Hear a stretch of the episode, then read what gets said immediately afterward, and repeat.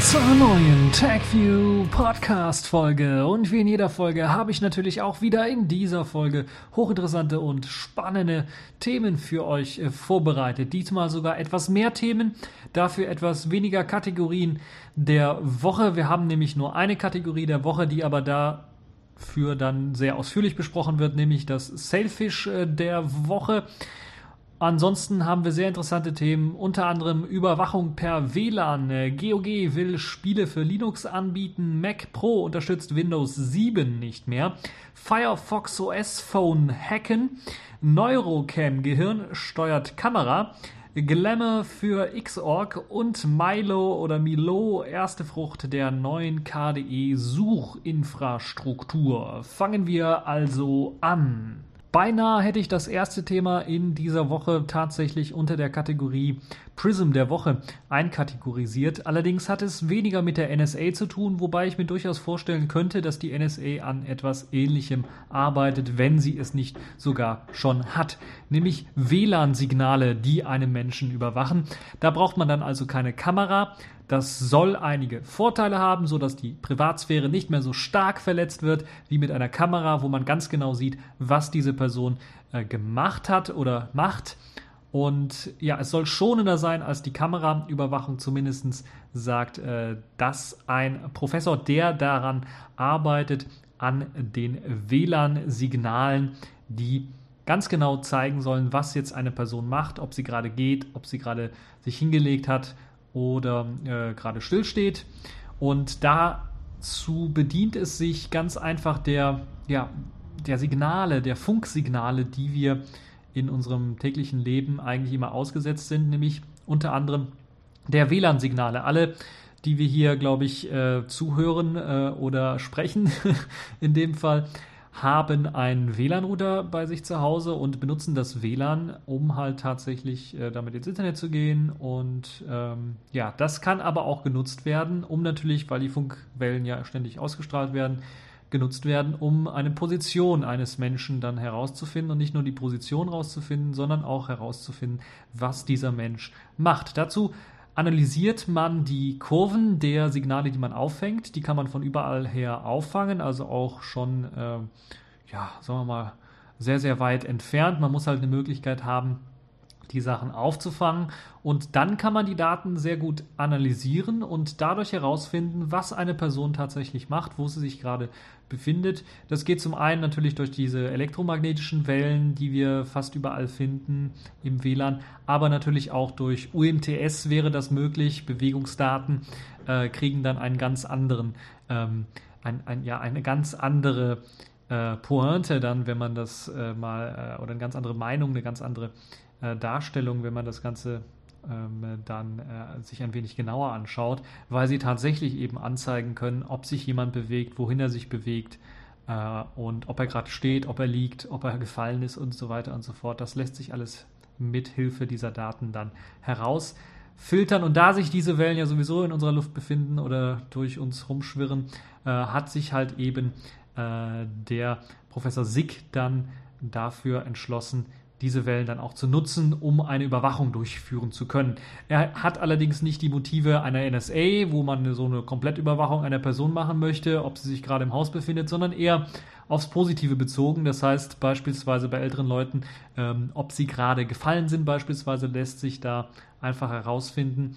Äh, und dann könnte beispielsweise in einem alten Pflegeheim oder sowas, wo man jetzt keine Überwachung, keine Überwachungskameras vielleicht installieren möchte, um die Privatsphäre der Leute äh, nicht äh, zu gefährden, wäre halt eben so eine Überwachung, ob jetzt eine Person gerade gefallen ist oder sowas, doch durchaus sinnvoll, um dann beispielsweise einen Pfleger zu rufen, der dann zur Hilfe kommen könnte. Aber natürlich auch ähm, andere Sachen wären da sehr nützlich, beispielsweise wenn man sich in einen bestimmten Raum begibt, dass da automatisch das Licht angeht, beispielsweise das gibt, da gibt es ja immer schon, äh, wir kennen es ja eventuell für Leute, die im Haus wohnen oder auch äh, in Wohnungen wohnen, eventuell in der Einfahrt, gibt es dann auch schon Lichtsensoren, die automatisch anspringen zu einer bestimmten Uhrzeit.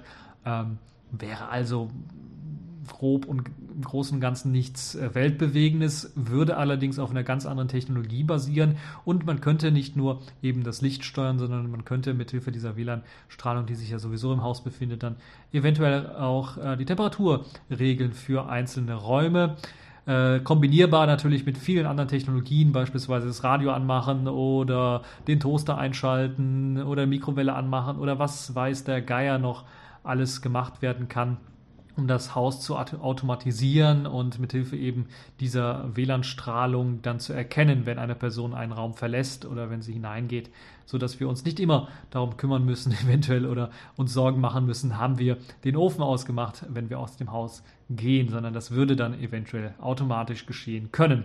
Ja, diese Technologie wurde entwickelt von äh, dem Herrn Professor Sick, der das zunächst einmal an der Tokyoter National ähm, Institut, ne, Tokyo National Institute for Informatics gemacht hat und jetzt mittlerweile allerdings an der Universität ähm, zu Göttingen dann an dieser Arbeit ähm, weiterarbeitet und die fortsetzen möchte. Ähm, Smart Home habe ich ja bereits schon erwähnt, also Licht an und ausmachen, Heizung hoch und runter fahren und solche Sachen oder Ofen ausschalten, wenn man rausgeht. Aber es gibt natürlich auch andere äh, Sachen, die dann doch sehr interessant sein könnten. Beispielsweise könnte die Werbeindustrie natürlich so etwas benutzen, um herauszufinden, mithilfe natürlich von, von, Smartphones, die natürlich auch eine gewisse Strahlung haben, welche Person jetzt vor meinem Schaufenster herumläuft und der Person dann personalisierte Werbung dann auf dem Bildschirm des Schaufensters oder sowas dann zu projizieren. Das erinnert so ein bisschen an die vielen verschiedenen Science-Fiction-Zukunftsvisionen und äh, ja, hat natürlich dann wieder in Sachen Privatsphäre einen negativen äh, Teil. Aber in, immerhin ist das ähm, doch eine sehr interessante äh, Technik, die dann auch natürlich auch missbraucht werden könnte von der NSA. Beispielsweise, indem sie halt eben keine Kameras installieren müssen, sondern einfach von weitem einfach die WLAN-Signale abhören und abschnorchen und dann wissen, ist er jetzt gerade eingeschlafen oder ist er, liegt er gerade im Bett oder ist er gerade aufgestanden, läuft er gerade durch seine Wohnung äh, und solche Geschichten. Sicherlich auch interessant für Sicherheitskräfte, Polizei oder sowas, die jetzt eine Razzia durchführen wollen in einem bestimmten Laden oder eine Hausdurchsuchung, die dann herausfinden wollen, ist die Person eigentlich in dem Haus, befindet sich im Haus, versteckt sie sich vielleicht irgendwo äh, und solche Geschichten, die könnten natürlich dann mit Hilfe eben dieser WLAN-Messung, äh, dieser Strahlungsmessung dann natürlich auch äh, funktionieren. Ähm, interessant ist jetzt natürlich, wie kann man das Ganze überhaupt auslesen? Also man kriegt ja diese Strahlung nur in Form einer Grafik im Grunde genommen angezeigt, Ausschlagsgrafik, äh, die an einem dann in verschiedenen Ausschlägen anzeigt, was eine Person dann gerade macht. Und das Interessante ist, es gibt ja ein, eine Beispielgrafik auch im Artikel, die könnt ihr euch anschauen, wo man dann ganz genau den Unterschied sieht zu einer Person, die gerade ja, herumgeht, die gerade still steht oder die sich gerade hingelegt hat. Äh, die Unterschiede sind natürlich ähm, jetzt in dem Beispiel bei den dreien doch relativ gut zu erkennen, wobei schon liegen und gehen äh, könnt ihr mir vorstellen, dass das eventuell dann doch bei, bei längeren, größeren äh, Graphen dann eventuell Probleme bereiten könnte, das zu erkennen.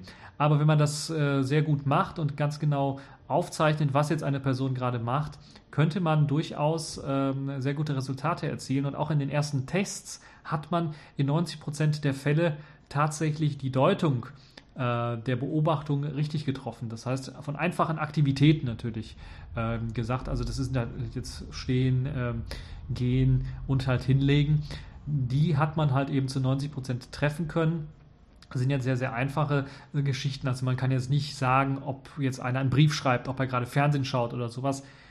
Wobei mir, glaube ich, im Fernsehen schauen oder am, am Computer starren, eventuell dann noch durch die Strahlung des Bildschirms selber, dass man vielleicht noch hinzuzielen könnte, irgendwie dann eventuell davon ausgehen könnte. Aber sitzt jetzt ein Mensch, äh, wie sitzt er oder sowas, solche genauen Sachen kann man da also nicht machen, weil das würde ja dann doch schon eher in eine Art ja, Kameraüberwachung gehen, nur ohne Kamera äh, und äh, wäre vielleicht auch nicht im Sinne der Privatsphäre. Nun ja, das also so eine Technologie, so ein bisschen zwiegespalten bin ich da, so ein bisschen, was diese, was diese WLAN-Ortung angeht, ob das nicht ähm, besser wäre, ähm, wenn wir da vielleicht andere Sachen, andere Geschichten eventuell weiterentwickeln. Äh, äh, bei älteren Leuten, die fallen oder sowas, könnte ein Armband helfen, dann müsste keine WLAN-Dauerortung äh, stattfinden, ähm, solche Geschichten. Also muss man mal schauen, was die Zukunft bringt. Es klingt zumindest sehr, sehr interessant. Deshalb habe ich das ja auch in dieser TechView Podcast-Sendung mit reingenommen. Ein sehr, sehr interessantes Thema. Zukünftig äh, könnte man eventuell sogar dann, wir hatten das ja auch schon mal, kurz äh, mithilfe der Änderung der WLAN-Strahlung eventuell ein, ein, ein Fernseher steuern und so weiter und so fort. Also das entwickelt sich alles dort in diese Richtung und könnte dann doch, glaube ich, in Zukunft eventuell dann einsetzbar sein für ähm, einige äh, zumindest.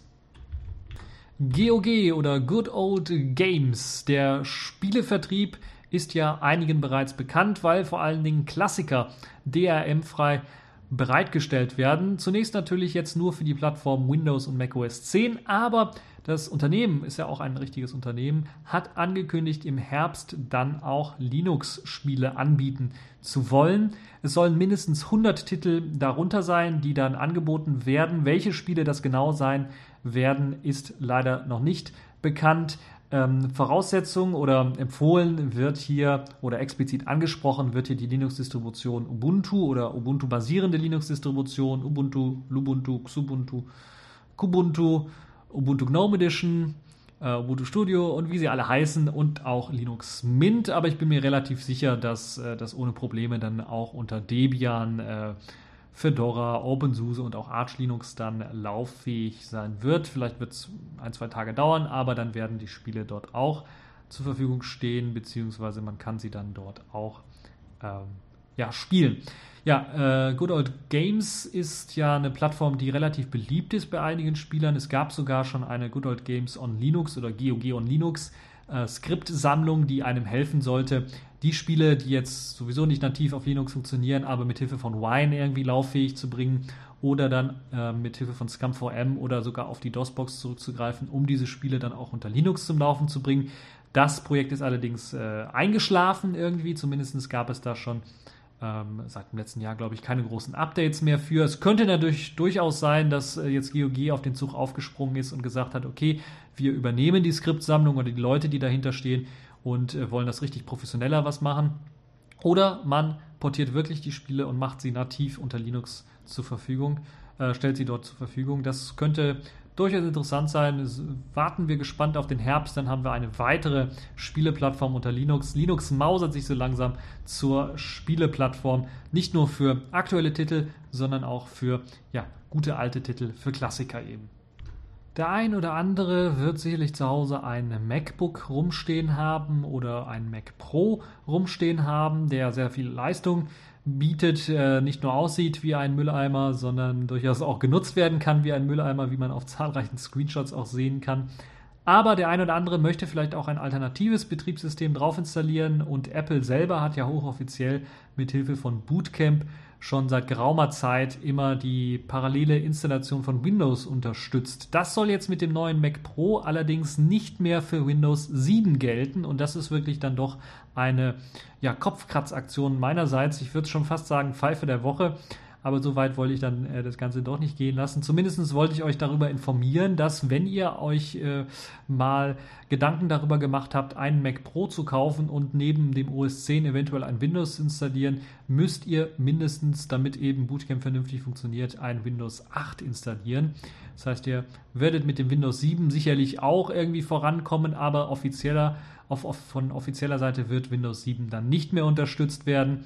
Und das hat man zumindest auf den ähm, ja, ersten Support-Dokumenten von eben Apple dann herausgefunden, dass eben bei der Mac Pro Modellreihe Ende 2013 Windows 7 nicht mehr auftaucht in diesen Support-Dokumenten, sondern nur noch Windows 8. Es könnte also in Zukunft sein, eventuell, momentan ist es wahrscheinlich nicht der Fall, dass dann spezielle Treiber nicht mehr auf Kompatibilität mit Windows 7 getestet werden und dann eventuell es Probleme geben könnte, wenn man Windows 7 einsetzen möchte auf dem Mac Pro und dann die Treiber nicht vernünftig funktionieren. Deshalb Obacht, wenn ihr euch ein Mac Pro kauft und mit dem Gedanken spielt, eventuell Windows drauf einzusetzen, dann wird mindestens Windows 8 vorausgesetzt und äh, aktualisierte Treiber könnten dann bei Windows 7 Probleme bereiten. Entwicklung auf dem Smartphone oder Entwicklung für ein Smartphone ist immer so eine Sache. Ich entwickle ja selber jetzt für Sailfish oder für mein Yollaphone, aber die Leute, die vielleicht für Firefox OS oder für das Firefox Phone so ein bisschen entwickeln wollen, stehen manchmal so auf dem Schlauch, weil sie nur neue Programme entwickeln können. Sie können in den Quellcode des Firefox OS selber nicht so richtig einsehen, obwohl ja meistens HTML, JavaScript und CSS nur ist. Und das könnte so ein bisschen ja ärgerlich sein. Jetzt gibt es einen sehr, sehr netten Artikel, der sich Fix Your Own Smartphone OS nennt, der einem anleitet, wie man tatsächlich nicht nur eben ähm, auf das Firefox-Gerät, auf den Quellcode des Firefox-Gerätes äh, zugreifen kann, sondern dann tatsächlich auch live quasi äh, mit Hilfe von ADB die Möglichkeit bekommt, auf das äh, eigentliche Gerät zuzugreifen und dort Anpassungen durchzuführen. Dort wird im Beispiel erklärt, wie das Ganze funktioniert, wenn man in dem Firefox Webbrowser auf dem Firefox OS selber dann zum Beispiel die Funktion ausschalten möchte, dass die Adressleiste ausgeblendet wird, wenn man eine bestimmte ja, Scrollbewegung quasi macht durch ein Dokument. Das wird hier gezeigt. Das sind ganz normale äh, JavaScript-Dateien, die da bearbeitet werden müssen. Es wird so ein bisschen die Struktur dieser Dateien angezeigt, dass äh, man sich so ein bisschen eine, ein Bild machen kann, wo sich jetzt welche Sachen des Browsers dann tatsächlich befinden und wie man sie ganz einfach anpassen kann. Es ist JavaScript, also sehr einfach zu verstehen, was dort gemacht werden äh, muss oder kann. Und so kann man mit wenigen Zeilen, die man einfach auskommentiert, dann beispielsweise diese Option einfach ähm, ja, einfach deaktivieren, so dass man dann ein, sein gewohntes Browser-Feeling dann hat. Und man kann sogar auch Zusatzfunktionen mit einbauen, natürlich, das, äh, da hindert einem keiner dran. Und das ist, glaube ich, ein sehr, sehr netter Artikel, deshalb wollte ich den hier vorstellen. Ich werde natürlich jetzt nicht die einzelnen Schritte alle durchgehen, aber ihr müsst natürlich zunächst einmal mit den Android-eigenen Tools, ADB in dem Fall, euer Gerät ähm, ja, quasi auf euer Gerät zugreifen. Dann gibt es in einem speziellen Ordner liegt, die, äh, liegt eine ZIP-Datei, wo ihr dann den, den Browser habt. Das äh, würde ich euch empfehlen, das dann auch zu sichern, wird auch hier empfohlen. Und dann müsst ihr diese ZIP-Datei, weil diese Programme alle in diesen ZIP-Dateien liegen, also in komprimierter Form, sodass wahrscheinlich auch Speicherplatz gespart wird, müsst ihr die natürlich dann entpacken erst einmal auf euren PC, dann die JavaScript-Dateien dort äh, bearbeiten, dann äh, die ZIP-Datei natürlich updaten, indem sie oder einfach neu packen und äh, dann also wieder zippen und dann wieder auf das Gerät hochladen mit dem modifizierten Code und mit ein bisschen Glück habt ihr dann die Möglichkeit, äh, das euer Programm dann auszuführen. Äh, dazu muss natürlich einmal komplett irgendwie die äh, Oberfläche neu gestartet werden, wenn ihr so etwas wie die Oberfläche selber ändern wollt. Ähm, äh, und es ist auf jeden Fall eine sehr, sehr nette Sache. Äh, eine Sache darf man natürlich nicht vergessen, man muss natürlich auch das Dateisystem neu äh, remounten, weil es standardmäßig natürlich nur Leserechte hat für diese Dateien. Und dann wird eben diese ZIP-Datei ähm, einfach ersetzt und mit einem Neustart habt ihr dann, äh, könnt ihr dann auf eure Modifikation zugreifen. Ähm, das ist also eine, glaube ich, sehr, sehr nette und sehr, sehr gute Funktion, die euch einfach und schnell erlaubt, einige nervige Sachen äh, rauszufiltern oder einfach äh, zu beenden. Ich habe beispielsweise auf meinem Firefox OS-Gerät eine Version installiert, wo oben die ähm, Statusleiste nicht mehr greifbar ist oder nicht mehr vernünftig greifbar ist. Und ich glaube, ich werde mithilfe dieser ADB-Anleitung da mal versuchen, äh, diesen Bug zu fixen. Es gibt ja schon einen offiziellen Bugfix in äh, Firefox OS 1.3 und dann werde ich dann wahrscheinlich mir die Diffs mal anschauen und gucken, ob ich das nicht irgendwie übernehmen kann. Sollte ja hoffentlich auch in JavaScript sein und kein C++-Code sein, den ich dann extra kompilieren müsste. Äh, hoffen wir es mal, werde ich mal selber ausprobieren auf meinem Firefox OS-Gerät. Äh, das ist auch einer der Gründe, weshalb ich mir diesen Artikel auch rausgesucht habe. Für die Leute, die dann vielleicht mal selber Hand anlegen wollen, selber mal ein paar Sachen modifizieren wollen, selber mal schauen wollen, äh, wie jetzt so eine Entwicklung geht, wie man seine eigene Oberfläche seines Smartphones anpassen kann. Für die ist das sicherlich eine sehr, sehr interessante Geschichte, wie man also sein eigenes Firefox OS-Gerät dann tatsächlich auch hacken kann. Accepted. Connecting. Complete. System activated. All systems operational.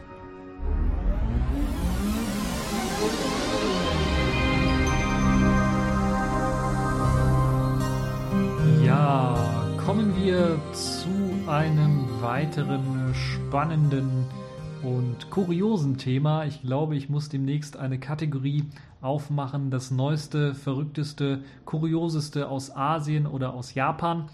In dem Fall nämlich wieder ein neues Gadget von der Firma Neurocam. Die hatte ich euch ja schon letztes Jahr mal vorgestellt. Das mit diesen Katzenohren, die auf Gefühle reagieren und Gehirnwellen messen. Und so ähnlich funktioniert jetzt auch ihre neueste Erfindung. Naja, ihre neueste, das äh, ist schon ein bisschen was älter, aber ich habe es damals, glaube ich, nicht so vorgestellt. Die sogenannte Neurocam, eine Google Glass ähnliche Kamera, die mithilfe des Gehirns gesteuert wird. Was heißt denn das nur? Ähm, das heißt, ja, neuromäßig Gefühlslagen steuern eben die Kamera und sollen dann eben die Aufnahme auch steuern. Wenn man also in einer Gefühlslage ist, die jetzt, glaube ich, über 60 Punkten angeht, also es wird da so eine Skala angelegt von 0 bis 100 und wenn man über 60 Punkte ist, äh, wird dann eine kurze Aufnahme gestartet mithilfe der Kamera, die dann mithilfe von Bluetooth wahrscheinlich äh, an ein Smartphone gebunden ist oder direkt irgendwie verbunden ist mit dem Smartphone. Und das sieht so ein bisschen seltsam aus, aber ganz ehrlich, wenn man sich die ersten Google Glass Bilder anschaut, fand man das auch seltsam. Man hat jetzt also so einen Bügel über dem Kopf. Anstatt wie bei Google Glass, dass da so ein, eine Strebe nach vorne übers Auge geht, hat man eine Strebe, die auf die Stirn geht. Und an der Seite, an der rechten Seite, ist dann die Kamera und auch das Smartphone wird daran montiert. Äh, deshalb sieht das so ein wenig äh, kurios aus.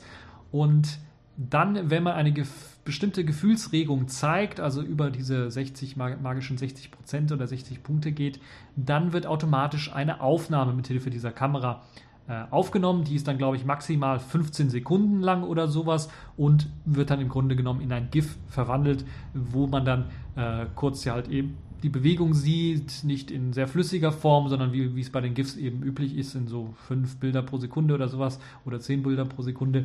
Also nicht wirklich flüssig.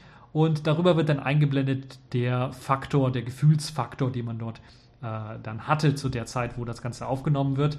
Ja, wofür wird das Ganze gebraucht? Ich weiß es wirklich nicht, wofür das äh, nützlich sein könnte. Aber es sieht zumindest nützlich oder sehr witzig aus in dem Video, wenn man sich das anschaut. Und das Gehirn steuert halt eben diese Aufnahme eher unbewusst, dadurch, dass eben eine Gefühlsregung stattfindet. In dem Video sieht das dann halt so aus, ja, da kauft sich jetzt die Protagonistin, die das Gerät auf dem Kopf hat, äh, dann eine, ja, so eine Art äh, Berliner, so würde man es nennen, also mit, mit Marmelade gefülltes äh, Brötchen. ich weiß nicht, wie es, anders heißt. Ähm, und dort äh, zeigt sie dann eine Gefühlsregung und die äh, startet dann die Kamera, die Aufnahme, die dann ja, die paar Sekunden nur läuft. Dann sieht sie im Park eben einen Hund, dann wird das auch nochmal kurz aufgenommen, weil sie den irgendwie süß findet. Und dann trifft sie äh, im Café dann äh, auf einen Freund und äh, dann gibt es natürlich auch eine besondere Gefühlslage, die das Ganze dann aufzeichnet. Aber man sieht natürlich auch schon ein paar Nachteile von dem Ganzen oder zumindest sehr kurios. Äh, vielleicht so was wie Anti-Google Glass, wo man ja nicht immer genau weiß, was jetzt eine Person aufzeichnet, hat man natürlich, wenn man das Smartphone an der rechten Seite am Ohr trägt. Quasi kann jeder auf das Display schauen und das läuft natürlich auch immer und zeigt auch immer das an, was die Person gerade sieht oder wo die Kamera gerade hinzeigt. Und es zeigt natürlich auch ganz deutlich an, ob gerade eine Aufzeichnung läuft oder nicht. Also vielleicht für den einen oder anderen sehr interessant, der dann genau sehen kann, äh, läuft gerade eine Aufzeichnung oder auch nicht.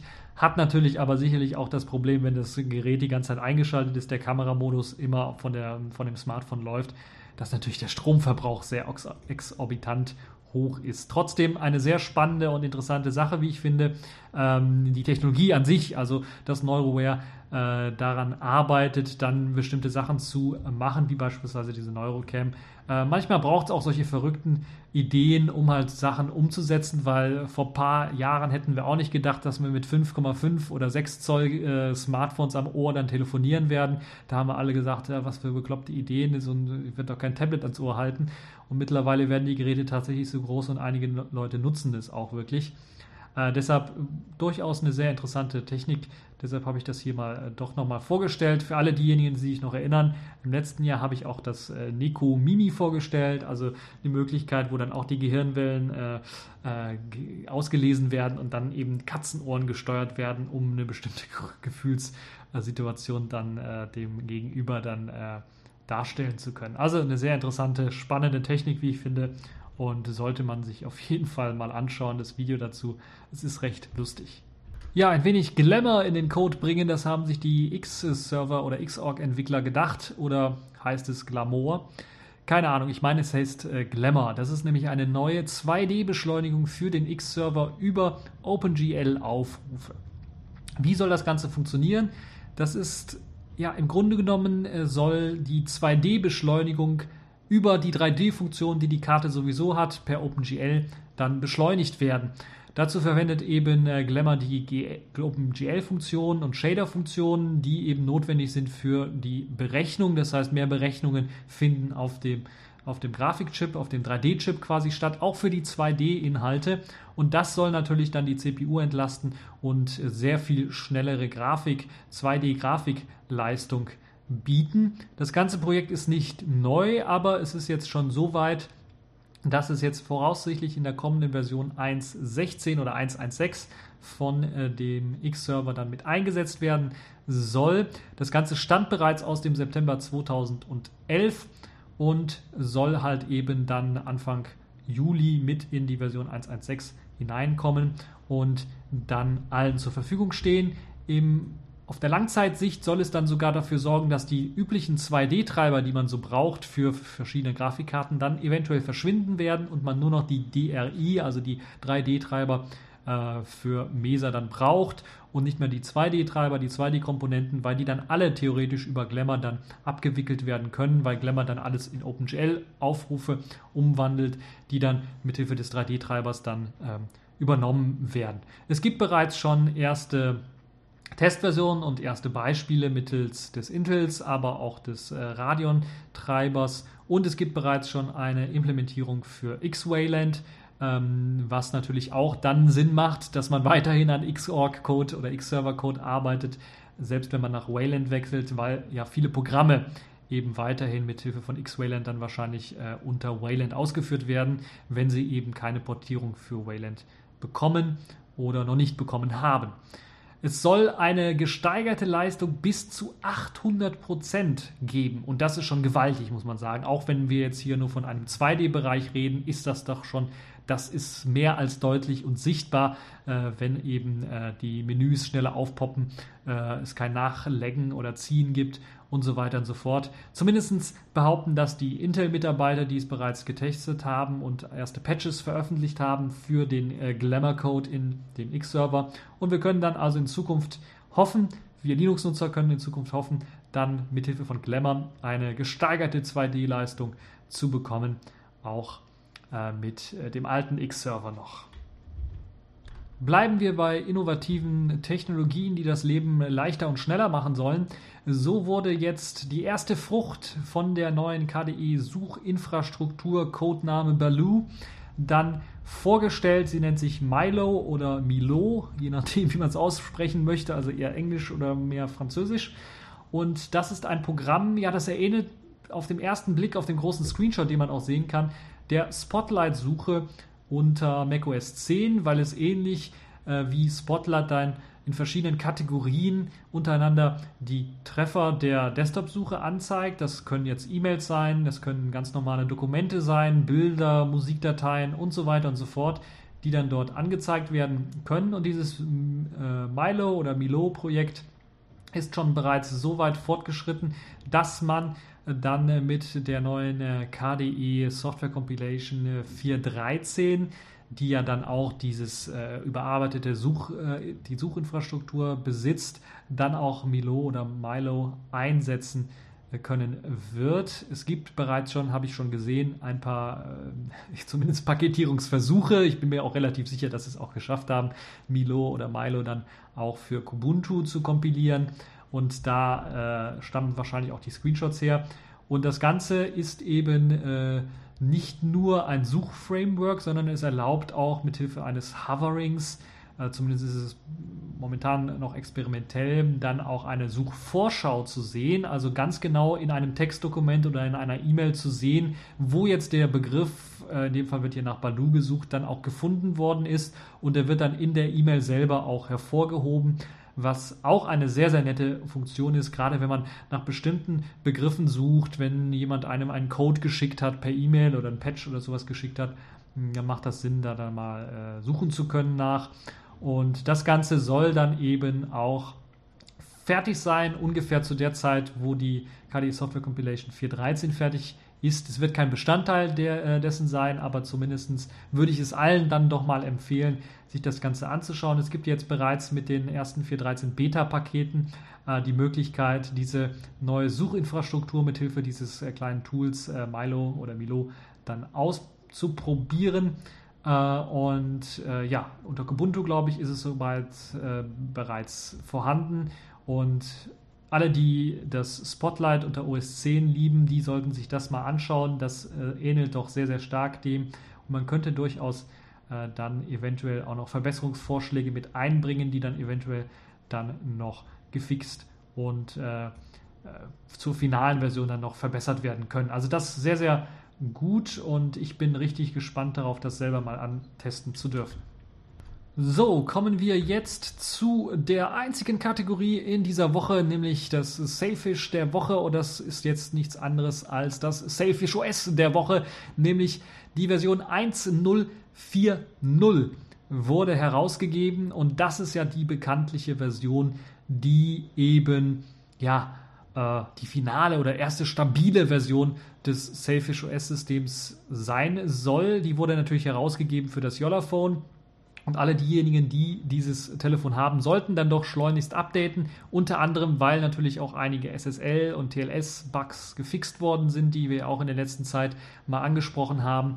Die wurden mit Hilfe dieses Updates natürlich dann auch gefixt. Es gibt aber auch viele neue Funktionen und das ist doch sehr erfreulich für die vielen Yolla-Nutzer. Unter anderem gibt es jetzt den Support für Google Sync zumindest für den Kalender. Der kann jetzt auch synchronisiert werden, also äh, für die Leute, die über Google immer noch Sachen synchronisieren wollen oder so. Das geht jetzt auch auf zwei Seiten, nicht nur von Google zum Phone, sondern auch vom Phone zu Google, wenn ihr Google denn vertraut. Aber es gibt natürlich auch viele äh, Änderungen, auch grafischer Natur, die man direkt auf den ersten Blick sieht. Dort wurde nämlich die ganze Oberfläche ein bisschen was aufpoliert. Es gab zwar auch einige Leute, die ein bisschen was gemeckert haben, die gibt es natürlich immer, wenn sich äh, grafisch was ändert, aber die ganze Transparenz, die in dem Programm drin war oder in vielen äh, Oberflächen dann sichtbar war, ist so ein bisschen weggegangen und man hat so ein bisschen mehr Kontrast mit reingebracht. Das Hintergrundbild ist ein bisschen was ausgeblendeter mit eben so einem leichten Farbverlauf ins Dunkle hinein je nachdem, wie weit man nach unten scrollt durch die Liste der äh, installierten Anwendungen, durch die Icons.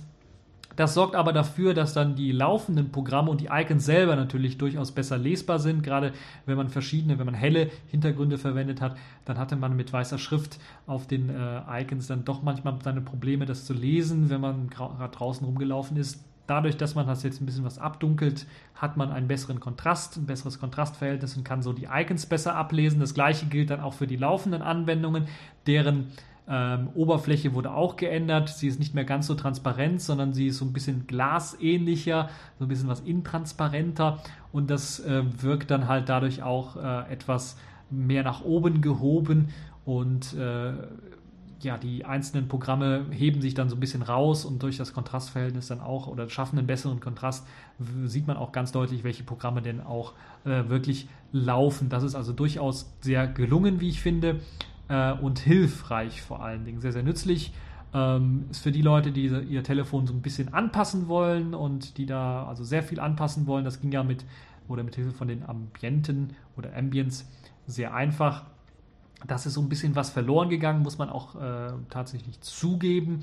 Aber dafür ist das Kontrastverhältnis besser und man sieht halt eben einfach äh, auch wenn man draußen damit rumläuft, auch bei direkter Sonneneinstrahlung, man sieht einfach besser, welche Programme gerade laufen, weil halt eben ein größerer Kontrast ähm, dort existiert. Es gibt natürlich auch viele weitere Änderungen, was die Programme selber angeht. So gibt es jetzt auch vielzählig der, ähm, äh, der Landscape Support, also der Quermodus wird jetzt unterstützt, beispielsweise auch endlich in der Messages, also der SMS-Applikation und in der E-Mail-Applikation, genauso wie in der Notizzettel-Applikation. Ähm, in den vielen anderen Applikationen ist das ja bereits mit eingeführt worden. Ist sehr nützlich für die Leute, die sich vielleicht in eine Bluetooth-Tastatur irgendwie dranhängen wollen oder sich vielleicht doch schon, ich habe da munkeln gehört, da hat der Entwickler der Other Half äh, Keyboard-Tastatur, also der Tastatur, tatsächlich dann äh, schon, ich glaube, 100 Bestellungen angenommen und will an die 100 Leute da was ausliefern. Habe ich munkeln gehört, vielleicht haben schon einige was. Also das für die sicherlich eine sehr nützliche Sache, aber vielleicht auch für die ähm, Leute, die vielleicht selber was basteln wollen, die können das jetzt auch äh, für den Quermodus dann besser benutzen.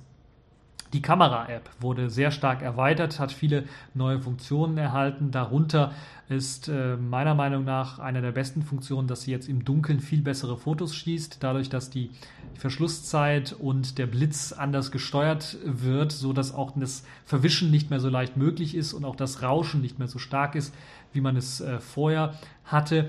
Auch äh, die Bilder selber und, und, und die Farbwahl und ja, das, das Aussehen der Bilder ist deutlich besser geworden, muss man ganz ehrlich sagen. Also mit Hilfe dieser Tweaks hat man da durchaus, also schießt man deutlich bessere Fotos und das ist wirklich eine sehr, sehr gute Sache. Für alle diejenigen, die jetzt auch selber mal was ein bisschen was anpassen wollen an der Kamera, gibt es jetzt auch endlich einen äh, Tap to Focus. Das heißt, ihr könnt einfach irgendwo drauf tippen und dann wird, wird auf diesen Bereich dort der Fokus gelegt. Es gibt jetzt einen, ein, ein, eine ein Raster, was euch anzeigen kann, eben in dem 3x3-Muster anzeigen kann, äh, ob ihr jetzt äh, das Smartphone richtig gerade haltet, um, um einen bestimmten Horizont dann zu haben, oder ob eine Person sich gerade nicht in der Mitte befindet, sondern sich etwas weiter links oder rechts in diesem Raster dann befindet. Das ist eine schöne Sache. Es gibt jetzt aber auch ähm, Einstellungen für die Belichtung, die könnt ihr dann hochdrehen oder runterdrehen und ihr könnt auch das ISO äh, selber einstellen. Ich glaube, es gibt bis 400 oder 600. Lasst mich nicht lügen. Ich habe irgendwo mein Smartphone hier. Umdrehen, schauen. Hoffe, dass das jetzt keine Signale gibt, wenn ich es zu nah ans Mikrofon bringe. Aber lasst mich nicht lügen. Ich will das Ganze natürlich euch auch ganz genau sagen. Äh, bis 400, bis ISO 400 geht es hoch. Und äh, dann gibt es natürlich auch noch eine Selbstaufnahmefähigkeit bis zu 10 Sekunden hoch kann man setzen, äh, also ein Self-Timer für, für Aufnahmen, das ist mit integriert. Und was ich sehr schön finde, zumindest in, im Hochformat nutzbar, ist ein äh, Raster für Ambiente. Also wenn ihr ein, ein Ambience-Theme erzeugen wollt, seht ihr da auch ein schönes Raster, äh, was äh, ja, euch da so ein bisschen dann äh, zeigt, wie das Ganze dann äh, funktionieren kann, wenn ihr ein Ambiente aufnehmen wollt was ihr dann später als Hintergrund oder als Ambiente eben als äh, für euer Smartphone verwenden wollt. So, genug dazu. Ähm, neben dieser Kamera-App wurden natürlich auch einige tiefergreifende im System äh, Änderungen durchgeführt. Darunter unter anderem gibt es jetzt WLAN Tethering Support. Das war vorher nur mit Hilfe einer Drittparty-Applikation möglich ähm, und ist jetzt mit in die Systemeinstellungen integriert. Es gibt jetzt auch die Möglichkeiten, noch mehr Möglichkeiten per Bluetooth dann komplette Kontakte austauschen zu können. Ähm, äh, mithilfe des Sync-ML-Protokolls können dann beispielsweise alle Kontakte per Bluetooth übertragen werden, darunter allerdings nur die ähm, äh, Geräte N, N900, äh, N9, N950 und die ganzen Symbian-Geräte, also die ganzen Nokia-Geräte im Grunde äh, können das ähm, und das ist jetzt dort auch mit integriert, explizit. Ich glaube, also ich meine, ich hätte meine N9-Kontakte alle übernommen mit Hilfe von Bluetooth oder sowas. Also ich habe sie irgendwie übertragen gehabt. Äh, weiß ich nicht mehr ganz genau. Auf jeden Fall ist es jetzt in den Einstellungen mit äh, drinnen und dort habt ihr dann äh, die Möglichkeit, alle Kontakte auf einmal zu übertragen. Auch äh, vice versa, also beispielsweise, falls ihr noch ein N9 habt und jetzt sagt, ich möchte mein N9 wieder benutzen, habe aber viele neue Kontakte auf meinem Yolla-Phone geaddet, dann kann man die auch äh, andersrum übertragen. Es gibt dann jetzt auch die Möglichkeit, die Orientierung, weil es ja jetzt so viele Applikationen auch gibt, die eben auch im Quermodus funktionieren, die Orientierung fest einzustellen, sodass man sagen kann, ich möchte nicht, wenn ich mein Phone drehe, dass die Orientierung geändert wird. Das lässt sich also hier äh, auch in den Systemeinstellungen explizit festlegen. Ähm, es gibt jetzt auch die Möglichkeit, ähm, ähm, äh, ja, sagen wir mal so, man hat jetzt eine Infrastruktur zumindest angedeutet, die einem erlauben soll, Software aus vertrauter oder nicht vertrauter Quelle zu installieren. Das funktioniert momentan nur mit den RPM-Paketen. Das heißt, wenn man sie vom offiziellen Yolla Store installiert, ist alles in Ordnung. Lädt man sich das RPM-Paket irgendwo runter und versucht es zu installieren, geht das erstmal nicht. Sondern man muss in die Einstellungen reingehen und muss sagen, explizit die nicht vertrauenswürdige Software erlauben äh, und dann kann man diese dann auch installieren. Das ist also so ein erstes Sicherheitsfeature, das so ein bisschen andeutet. Das könnte eventuell ausgedehnt werden, vielleicht auf Android-Applikationen im Yolla Store, aber auf APKs, auf einzelne APKs oder äh, ob jetzt nur der Yandex Store vertrauenswürdig ist und die anderen Stores nicht so sehr, wird schwierig. Also ich glaube, da äh, wird man äh, noch eine lange Zeit äh, dieses Modell nicht fahren können. Also APKs werden ausgeschlossen sein, was das angeht. Dann vielleicht für den Entwickler auch interessant, es gibt jetzt eine Other Half ID, die angezeigt wird in den Systemeinstellungen, so dass ihr dann sehen könnt, ob die andere Other Half dann tatsächlich auch erkannt worden ist. Oder für Entwickler sicherlich auch interessant, um zu gucken, äh, ja, stimmt die IT oder sowas. Ähm, man kann jetzt Keyboard-Layouts auch ausschalten. Also falls ihr nur zwischen zwei oder drei wechselt, könnt ihr sagen, okay, alle anderen schalte ich aus, sodass ihr bei einem längeren Druck auf äh, Space dann nicht alle angezeigt bekommt, die es so gibt. Äh, was eine nette Sache ist. Äh, und es gibt jetzt auch die Möglichkeit, die Notizen zu speichern. Das war vorher nicht möglich. Vorher hat man Notizen nicht abspeichern können. Das ist jetzt äh, möglich. Da könnt ihr Backups machen und die natürlich dann auch wieder herstellen. Es gibt neue Active Sync oder Active Stink, wollte ich fast schon sagen, äh, Policies, äh, die einem dann äh, helfen, noch besser mit Active Sync ähm, Kontakte, Kalender und so weiter zu synchronisieren. Das klappt also dann, äh, sollte jetzt mittlerweile sehr, sehr gut klappen. Und dann gibt es natürlich noch eine Vielzahl von weiteren äh, Performance-Änderungen in dem System selber, die damit einhergehen, dass man dort doch einiges getweakt hat, auch an den Bibliotheken, die im Hintergrund, also Libris beispielsweise, so getweakt hat, dass da im Hintergrund äh, dann doch noch mehr Performance rausgeholt werden kann und das Gerät so flüssig läuft wie noch nie. Also gerade bei langen Listen, Scrollen oder sowas, das hat vorher so immer so ein bisschen so einen kleinen Ruckler gehabt. Das ist jetzt weg, das läuft jetzt wirklich ultra smooth, würde ich fast schon sagen. Äh, und äh, auch die Animation beim Ausblenden, falls man mal diese, diese Peak-Funktion macht, äh, funktioniert jetzt deutlich angenehmer und, und das ist also alles deutlich flüssiger geworden und das freut mich richtig, richtig stark, dass das da ähm, durchaus besser geworden ist. Ja, was gibt es noch? Was kann man da noch sagen? Es gibt eine neue Animation oder eine neue ähm, Kennzeichnung, wenn man das Display locken möchte, also wenn man tatsächlich das in, in, äh, das Phone sperren möchte, äh, kann man ja von oben einfach runter swipen, wenn man sich auf dem Homescreen befindet und äh, das hat vorher einfach nur das Display schwarz geschaltet komplett. Jetzt wird da ein schönes Lock-Symbol angezeigt, sodass ihr ganz genau wisst, was ihr da auch gerade macht. Es gibt noch weitere visuelle Verbesserungen. Beim Schließen von Anwendungen wird jetzt ein etwas größeres und deutlicheres X-Symbol angezeigt, was euch anzeigt, dass ihr tatsächlich die Anwendung schließt. Es gibt Fixes, Bugfixes für einige Probleme. Ich hatte vorher zum Beispiel bei der äh, Version 1.03 manchmal das Problem, dass wirklich das Gerät neu gestartet hat, einfach und dann so eine rot blinkende LED gab es da. Das Problem ist jetzt behoben, also ich habe es jetzt mittlerweile mit der neuen Version nicht mehr gehabt. Es gibt andere Berichte, äh, wo einige immer noch berichten, dass das immer noch der Fall ist. Äh, da sollte man eventuell vielleicht das ganze Phone nochmal komplett neu ähm, äh, aufsetzen und dann eben nochmal die Updates ausführen und dann hoffen, dass das dann viel besser funktioniert als jetzt äh, mit einem Update eventuell, wo es noch nicht funktioniert hat. Eine Sache möchte ich nicht unerwähnt lassen. Es gibt jetzt ähm, im äh, Jolla Store oder im Jolla Store ein, ein, eine viel bessere Übersicht. Also man hat sich getrennt von diesen Kacheln, die dann überall irgendwie mit sozialen Medienstreams und empfohlenen Programmen und Neuerscheinungen vermischt waren, was so ein bisschen unübersichtlich war. Das hat man jetzt alles in Kategorien gepackt. Das macht es ein wenig übersichtlicher. Ich finde es äh, immer noch verbesserungswürdig, aber es ist zumindest sehr viel übersichtlicher geworden und einfacher, neue Programme zu finden. Man kriegt auch eine Liste von äh, den meist heruntergeladensten oder empfohlensten Programme äh, angezeigt und das ist doch eigentlich eine sehr schöne Sache, dass man da dann doch etwas besser äh, durch den Store navigieren kann. Ähm, und in der Galerie-App gab es auch einige Änderungen. Zum einen äh, ist das, äh, ja, äh, gibt es jetzt auch die Möglichkeit, GIF-Animationen abzuspielen. Also vorher wurden die äh, GIFs einfach nur dargestellt, also angezeigt. Jetzt werden sie auch abgespielt. Ähm, und es gibt jetzt für Videos, die in der Galerie angezeigt werden, auch die Möglichkeit, mit Hilfe von Bluetooth, äh, mit Hilfe eines Bluetooth-Headsets dann tatsächlich auch äh, die Steuerung zu übernehmen.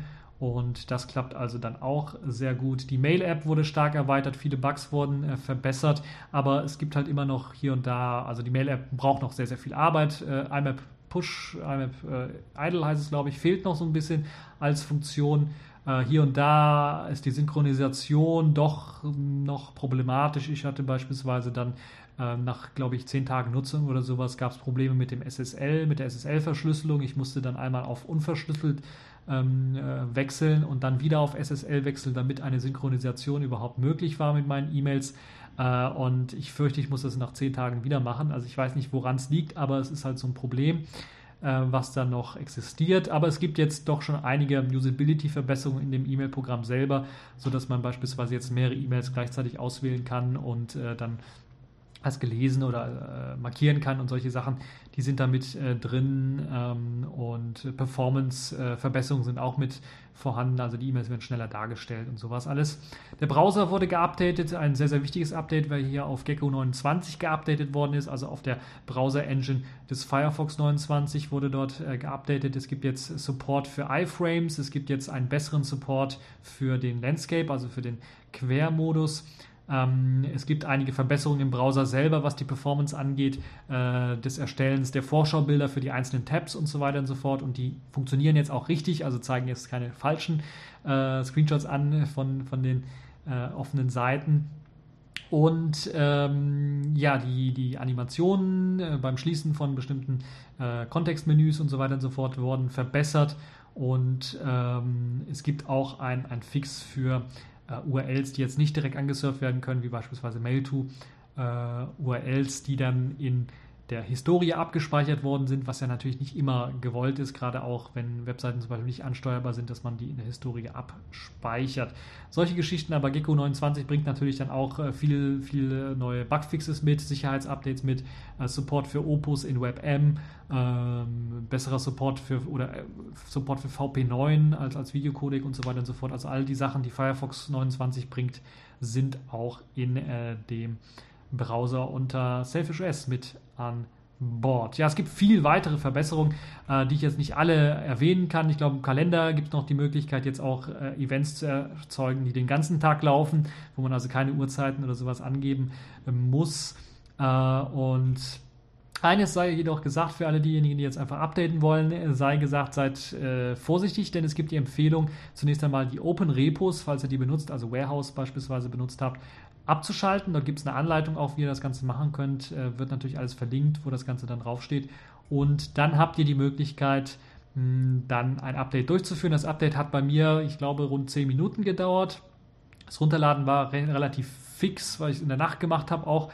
Ähm, und ähm, ansonsten die Installation, ja, ungefähr hat die längste Zeit dann da gebraucht. Äh, ungefähr ja, 5, 6, 7 Minuten hat es dann doch gebraucht zum Installieren und danach ist es dann hochgefahren und es lief äh, sehr, sehr gut. Deutlich schneller, eine Sache möchte ich noch erwähnen, deutlich schneller ist nicht nur die Oberfläche geworden an sich, sondern auch die Android-Applikationen. Ich weiß nicht, ob es durch die Änderungen an, an Libris waren äh, oder etwas anderem. Die Android-Applikationen wirken jetzt deutlich schneller. Sie laufen auch äh, deutlich schneller. Also das, ich habe jetzt meinen Podcast-Client äh, AntennaPod mal benutzt und da rumgescrollt. Das lief viel flüssiger als noch in den Vorgängerversionen. Also das auch eine tolle Sache. Ähm, das also so die Änderungen vom äh, Selfish OS 1040.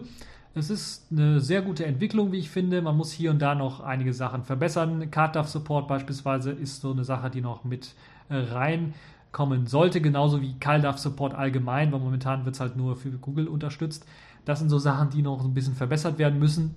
Und hier und da natürlich E-Mail-Programm ist noch so der Pferdefuß. Und natürlich die ganzen Bugs, die einige immer noch haben, wie das Neustarten und so weiter und so fort, das muss natürlich alles noch beseitigt werden. Aber ich bin mir relativ sicher, dass wir dann jetzt in Zukunft auch regelmäßig noch weitere Updates bekommen. Ein erstes Update ist bereits schon wieder angekündigt für Ende des, Jahr, äh, Ende des Monats, nicht Jahres. Äh, und da soll dann zum Beispiel MMS-Support mit hinzukommen. Also für Leute, die darauf gewartet haben, ich persönlich jetzt nicht, aber vielleicht haben einige darauf gewartet. Vielleicht eine sehr interessante Sache, wenn man sich hier äh, dann jetzt auch MMS wieder gegenseitig zuschicken kann.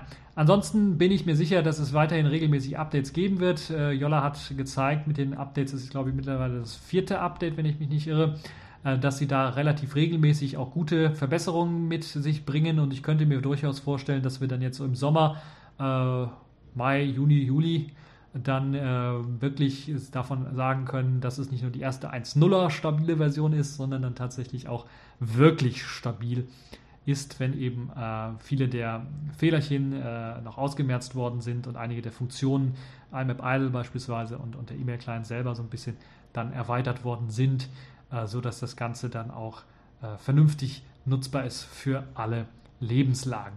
So, das war's äh, für diese Kategorie und das war's auch schon für diese TechView Podcast Folge. Ich hoffe, sie hat euch gefallen. Ihr hattet Spaß dran an den vielen verschiedenen Themen, die es in dieser Woche gab. Weniger Kategorien der Woche, dafür ein bisschen was mehr Themen, die ich rausgesucht habe.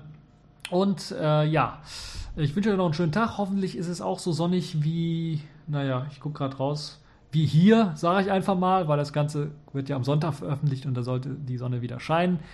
Und äh, ja, noch einen schönen Tag und bis zur nächsten Folge.